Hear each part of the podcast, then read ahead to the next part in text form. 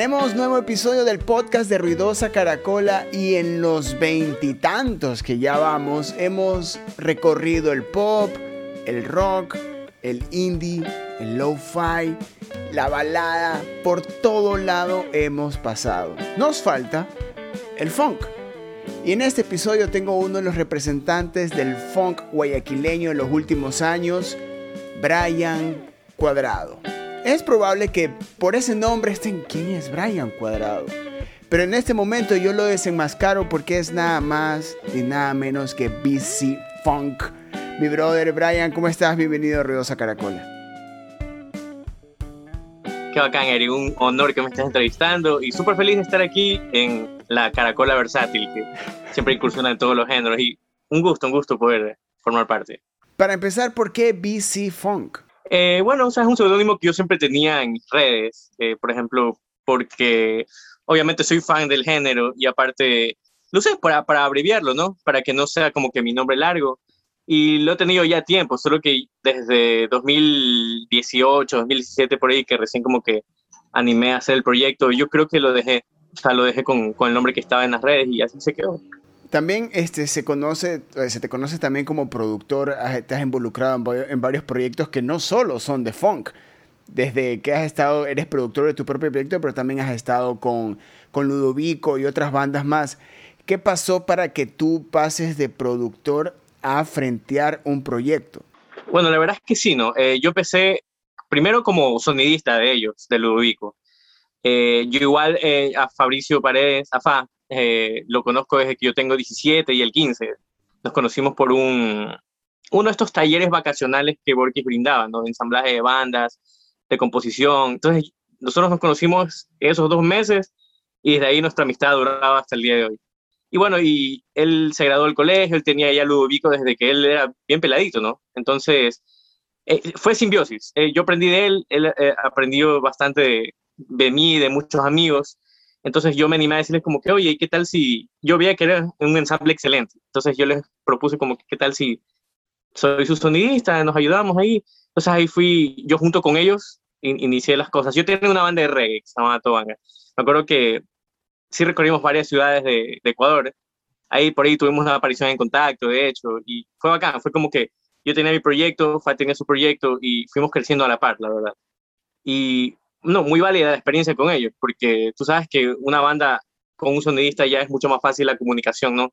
Para saber qué es lo que se quiere en el escenario y todo eso.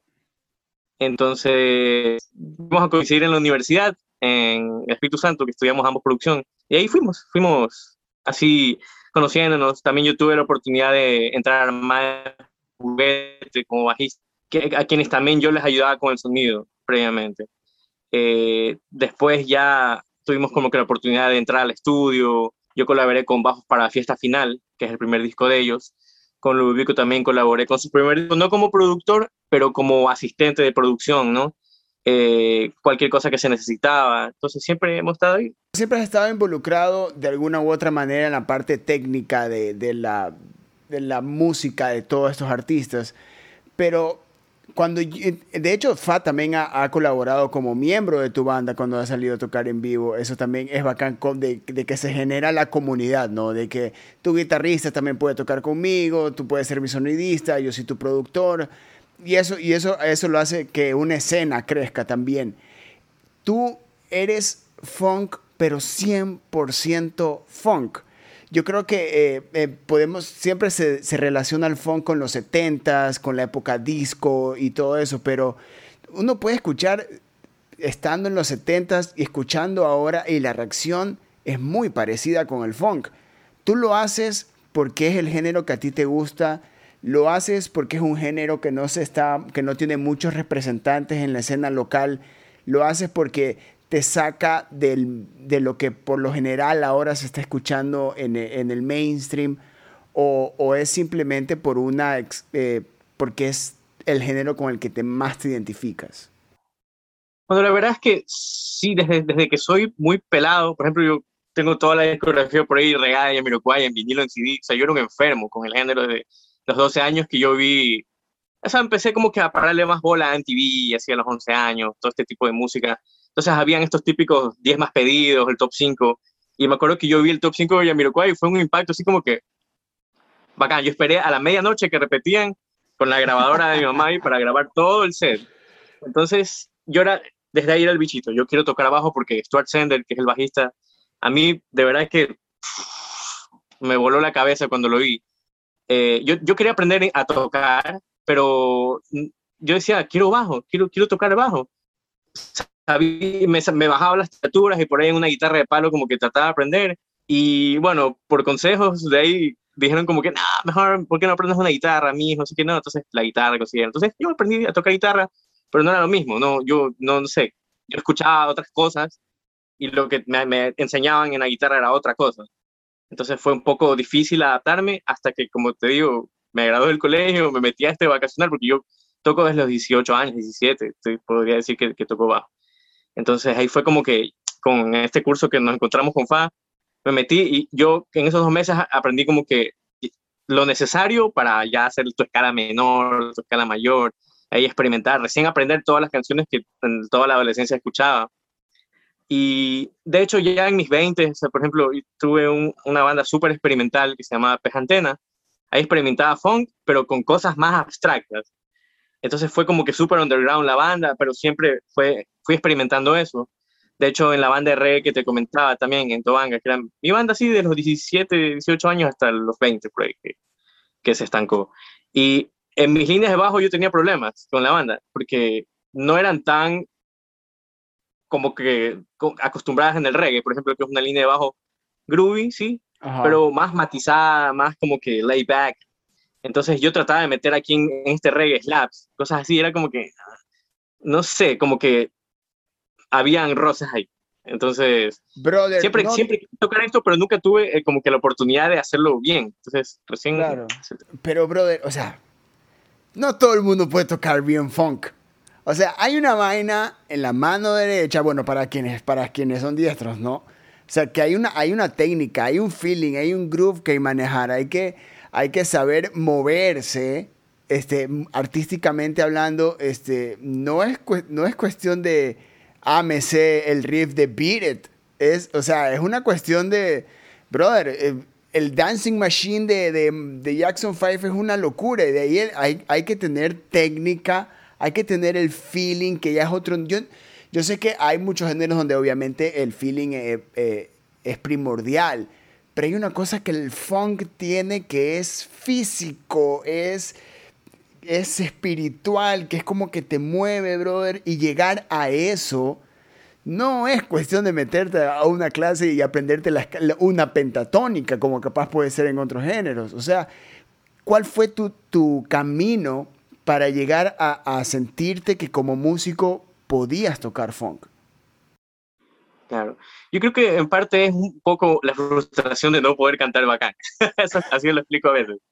Porque es como que, o sea, sí, como que, por ejemplo, yo ya yo me aprendía, por ejemplo, las talaturas. yo no, no, que leo partituras, es que aprendí, me aprendí las talaturas y decía como que sí hay, hay patrones, o sea, me di cuenta que hay patrones, pero más que nada era como que una comunicación entre el espacio que se te da a ti como bajista y el groove. O sea, en, ese, en este bendito curso otra vez que te digo, así que lo nombro cada rato, aprendí que si eres bajista, tú tienes que servir la canción con el groove. O sea, servir a la canción con el groove y, y partir desde ahí expresarte. O sea, es un poco cliché lo que digo, pero sí tratar de expresártelo. Como, como, yo antes de aprender a tocar el instrumento, yo trataba de como que, yo creaba mis líneas, las tarareaba, las, las grababa en una, una grabadora de mano, sí, de cassette. Entonces era como que traté de traducir lo, lo, que yo, lo que yo haría con lo que técnicamente aprendí, ¿no? Mecánicamente, por ahí en YouTube, así. Y prueba, prueba y error también. O sea, hay veces que yo me daba cuenta que sobrecargaba mucho, por ejemplo. Pero siempre, siempre, o sea, la premisa era tratar de traducir lo que tenías en la cabeza. Entonces, ahí, o sea, practicando con experimentos uno mismo, creo que se llega a bastantes cosas, a darte cuenta cómo mutear las notas, cómo aplastar. Por ejemplo, yo tengo manos pequeñas, darme cuenta cómo aprovechar las manos pequeñas en un bajo, que los trastes son más grandes, por ejemplo.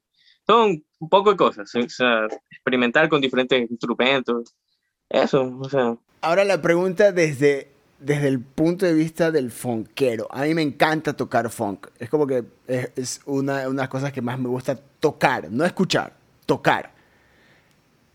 Para un, una persona que hace funk, que produce funk y sabe de funk, el ser humano nace con groove o se hace con el groove. Bueno, yo diría que naces, o sea, nacerías con el gusto a, por ejemplo, a, bailar, a, por ejemplo, a, tal vez no, si no eres alguien virtuoso, yo no considero que soy un virtuoso, por eso yo me apego más al lado del groove, al, lado de como que algo que con poco te diga bastante. Entonces, yo creo que igual se puede aprender, o sea, si te gusta la música, te gusta, por ejemplo, el rock, eh, el rock tiene su groove, o sea, y lo puedes adaptar muy bien al groove, por ejemplo, del, del funk así, setentero. Eh, lo mismo las personas que van a los raves, o sea, son personas que no se dan cuenta, pero también se, se, se tripean su groove, como que ellos mismos, este, eh, más allá investigan más géneros electrónicos. Siempre, o sea, yo creo que, que el groove lo encuentras naturalmente casi todo, o sea, y como que a, a, las raíces tomarlas en cuenta, pero igual tratar de, yo qué sé, proponer lo tuyo o algo así, o sea, la verdad, y si te gusta el funk, toquemos, toquemos. Claro, sí, luego el funk es, lo máximo. A mí me encanta el funk. E, es, es una de esas cosas que en la man, me encanta cuando mi mano derecha se pone funkera, esto es lo máximo. Esto es otro trip, es maravilloso. Pero tú, eh, como uno de los pocos representantes de, de, este género en la ciudad, ¿cómo tú te sientes en, este, en, este, en ese punto donde como artista no hay con quien puedas, qué sé yo, compartir escenario en tu mismo género, con quien empieces a, porque por ejemplo tenemos varios representantes del indie, del rock, del pop, pero se puede ver que a ratos tú como que vas solo en, este, en, en, la escena. ¿Cómo haces de que, por ejemplo, como en tu última canción lo tienes a Javier Vera, que también es un multifacético de la escena musical, pero ¿cómo, cómo encuentras recursos o cómo tú te ubicas en una escena donde el funk es, es mínimo. O sea, la verdad es que como que no, no, no le veo mucha limitación, porque ahora la gente como que se atreve más. Yo creo que, por ejemplo, hace 15 años la gente no se atreve más como ahora. Ahora, por ejemplo, escucho proyectos nuevos de Quito, de Cuenca, de aquí, el mismo. Y es como que, wow, o sea, hay cosas diferentes. Entonces eso como que, no sé, por último es hasta chévere, porque ya se puede proponer más, se puede proponer muchas más cosas. Por ejemplo, eh, parte de, la música que tengo hasta ahora es, bastante instrumental, por ejemplo. No es tan eh, eh, hablada o algo así. Y, por ejemplo, se presta bastante al jamming, que es algo que, que me encanta, por ejemplo. que un concierto se, haga, se extienda, que si no es el negro Javier que, que rapea, puede ser algún otro invitado, o en un formato que, por ejemplo, no hay guitarra, otro que sí guitarra, otro que hay percusiones, otro que no hay. O sea, es, es como que sí me gusta ese, ese sentido de, experimento, de aventura, de como que poder probar diferentes situaciones. Entonces, por ejemplo, en, en, en Paramebola, me acuerdo, este, fue un festival increíble y, por ejemplo, todos estaban esperando sus bandas. Y bueno, BC Funk no era ninguna de esas bandas que estaban esperando, pero habían escuchado las par, las par canciones ahí en las redes. Entonces, me acuerdo que hubo un cambio en, en el horario, que de hecho hasta me quedé sin sonidista ni nada, pero ahí con, con Fa, así nos pusimos a, por ejemplo, nosotros mismos a hacer la prueba de sonido con Dani. Entonces, fue, fue experimentar, por ejemplo, de parte técnica. Y ahora con, con la propuesta musical en sí, eh, nosotros tocamos antes de, de Jazz Roots, me acuerdo y la gente no, no esperaba. Yo, yo nosotros pensábamos que no íbamos a tocar. Entonces nos subimos de un escenario, conectamos y la gente en, en, espera se puso a tripear. No había la otra banda en el otro escenario y se, se, sumaron todos. Todo el mundo se puso a tripear el, concierto. Fue como que instantáneo. O sea, no, era, no estaban acostumbrados a ese BPM tal vez o a ese groove, pero la gente lo, lo, lo, tripeó. No, no importó, creo que hubo algo de saturación en el PA, no sé, algo así escuché por ahí en los reviews, pero fue como que unánime el, el, gusto, o sea... Y eso es algo que siempre ha pasado. Yo los ya te he visto un par de veces y es como que... Ajá, exacto, en Casa Marín. Eh, pero también hay algo que el funk, ah, desde el momento que sonó el primer acorde, ya te, te, te consume, ¿no? Ya te mete en el trip. para ti, ¿qué tiene el funk? De que en serio, o sea, empezó el groove, brother, y si no te metiste, hay un problema grave ahí. Pero en serio, es, ¿qué tiene, qué hace el funk que trae tan rápido que no que, no, que, que, a veces con otros géneros hay que trabajarlos en el concepto en vivo y hacer el, el enganche. ¿Por qué el, el, el, funk tiene tantos hooks? Yo creo que porque trata de ir con tu pulso natural. Por ejemplo, eh, como dice Bootsy Collins, que es un representante así súper legendario, y lo que sostenía James Brown, que era The One. Por ejemplo, ese acento, ¡pam! Cada, cada cuatro, ¡pam! Entonces, eso juega bastante con, ¡pam! con, tu pulso natural, según yo, o sea, con tu pulso, con, por ejemplo, te, te, te, llama la atención, es un golpe de, de, todo el groove, en ese uno se concentra, del uno al uno puedes tocar cualquier cosa, pero siempre hay esa acentuación, estás ahí. Entonces el resto es mood, el resto es como que ser también honesto a ti, no, no tratar como que de sonar como este man, o sea, solo, ¿qué haría Eric Mujica? ¿Qué haría Fa Paredes? ¿Qué haría Brian Cuadrado?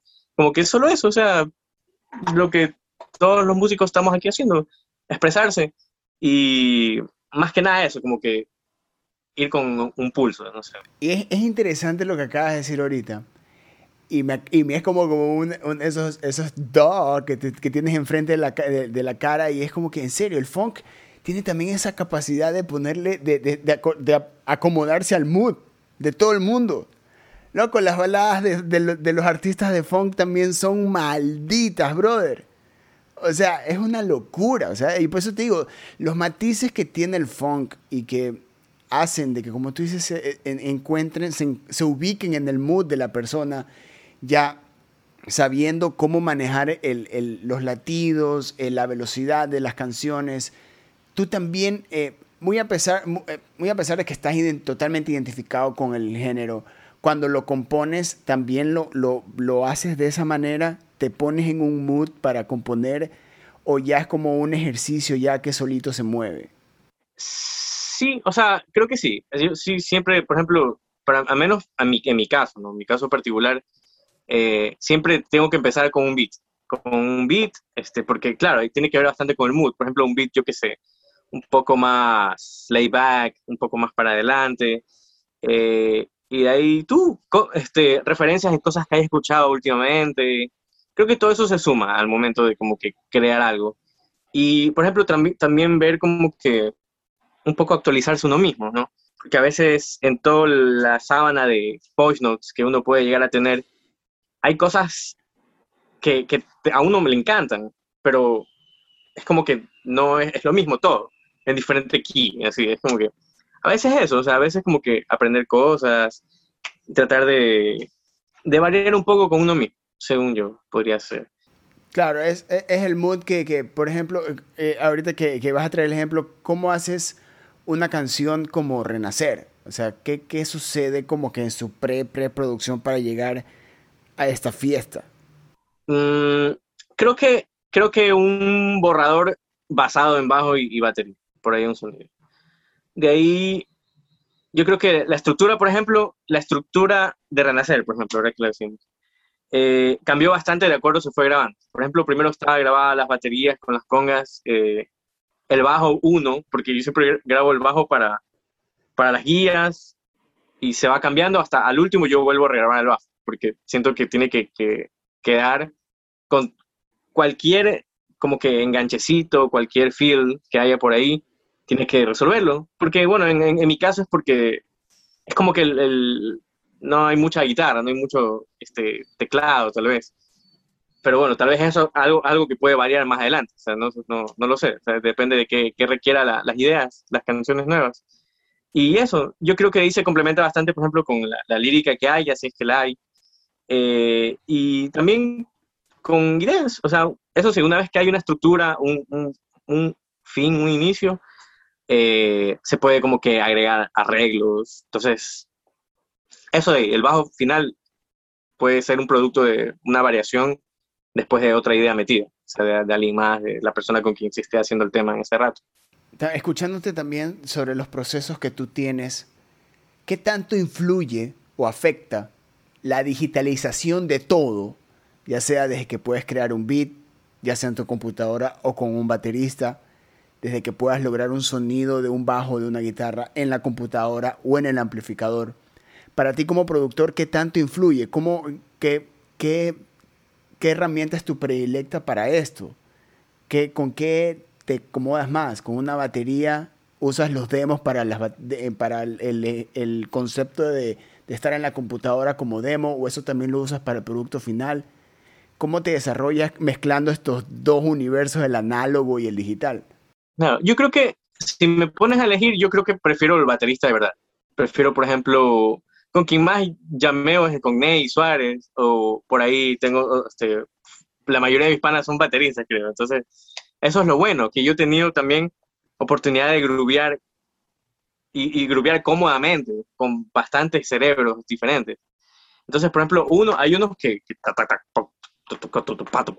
el bombo es como una metralleta, están ahí acostumbrados a usar. Hay otros que usan el bombo para sentar el uno, que es lo que necesito. Entonces, eh, hay otro que se especializa en, que el hi-hat le ponen su feel, su sabor, otros que más bien lo hacen con el redoble. Entonces, eso como que te, te dice un poco qué tocar, sí te condiciona este, qué tocar. Por ejemplo, Larry Graham, eh, por cierto, es el tío de Drake, nadie lo conoce, pero el tío de Drake inventó el slapping, o sea, fue el primer man que escuchamos en la radio haciendo un slap.